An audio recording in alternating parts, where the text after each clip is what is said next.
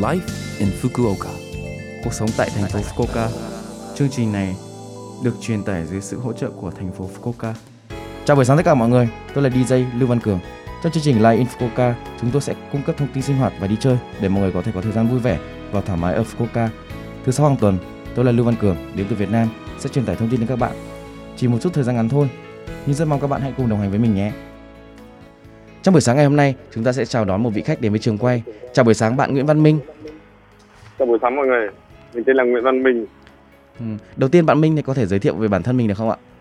Mình tên là Nguyễn Văn à, hiện đang là học sinh trường hiện đang là sinh viên trường đại học kinh tế Nhật Bản. Ừ. Bạn uh, Minh đã đến Nhật được uh, bao lâu rồi ạ? Bạn uh, đến Fukuoka này được lâu chưa ạ?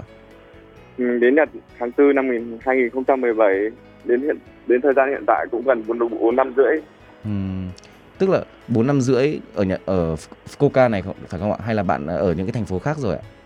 4 năm rưỡi là ở nguyên Fukuoka. Ừ. Bây giờ bạn đang là sinh viên năm thứ mấy của trường Đại học Kinh tế Nhật Bản? Bây giờ hiện tại mình là sinh viên năm thứ ba của trường Đại học Kinh tế Nhật Bản. Ừ. Ngoài việc đi học ở trường thì bạn có đi làm thêm gì không ạ? Hay là bạn có tham gia công việc gì ở bên ngoài không ạ?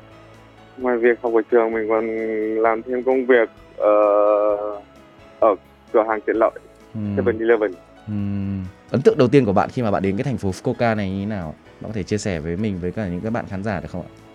Ấn tượng đầu tiên của mình là khi đến Fukuoka này là giao thông ở Nhật Bản hầu như là rất là đông đúc nhưng mà nhưng mà nhưng mà khi mà tất cả các phương tiện tham gia giao thông đều không có một tiếng như kiểu tiếng còi xe À. hay là tắc tắc đường người ta cũng không gấp gáp để ừ, ấn còi để cho những người khác nhường đường cho mình đi Ừ. ấn tượng thứ hai là ở Fukuoka này rất nhiều những khu vui chơi giải trí Ừ. khi mình đến hầu như là một tháng đầu tiên đó mình chỉ chưa đi làm gì cả chủ yếu là đi đây đó cho biết Ừ. Ví dụ như ở thành phố Fukuoka có những địa điểm vui chơi nào bạn có thể chia sẻ với các bạn khán giả được không ạ? ở Fukuoka thường có những khu mua sắm ở dưới Tenjin hoặc là đi ra ngoài đảo Nokonoshima Ừ. nếu mà mùa hè thường thường người ta hay đi ra ngoài Umino Nakamiki để Ừ. tham gia các ờ, hoạt động ở ngoài đấy Ừ. Ờ, Cái thời điểm đầu tiên mà khi mà bạn đến Fukuoka này thì bạn có thể cảm thấy rất là khác biệt so với Việt Nam không ạ? Nếu mà so với Việt Nam thì bạn thấy cảm biệt khác biệt nhất là gì ạ? ở Việt Nam điểm khác biệt thì hầu như là ở bên này người ta bận rộn với công việc á Ừ. Tức lúc là nào ờ, hầu như là đi khi mà buổi trưa người ta đi ăn người ta tranh thủ đi một lúc ừ. rồi lại quay về công việc Ừ. nhưng mà ở bên Nhật thì công việc chủ yếu ta bắt đầu từ 9 giờ sáng Ừ.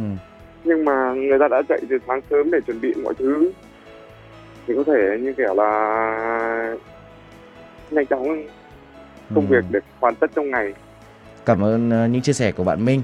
Ờ, chúc bạn ờ, công việc, học tập thuận lợi và nếu mà có dịp thì sẽ tiếp tục quay trở lại để chia sẻ với các quý vị khán giả được không ạ? Được. Chào bạn. chào mọi người Số like Infoca tuần này mọi người cảm thấy thế nào ạ? Rất nhiều thông tin bổ ích phải không ạ? Số phát sóng này lúc nào cũng có thể nghe bằng postcard. Ngoài ra, mọi người cũng có thể biết về nội dung truyền tải trên blog. Mọi người hãy xem qua trang chương trình từ trang chủ của lớp FM. Cuối cùng tôi xin phép gửi đến mọi người bài Yêu một người gian dối như Việt thương võ ACV để chia tay mọi người. Chúc mọi người một ngày vui vẻ. Hẹn gặp lại mọi người vào tuần sau.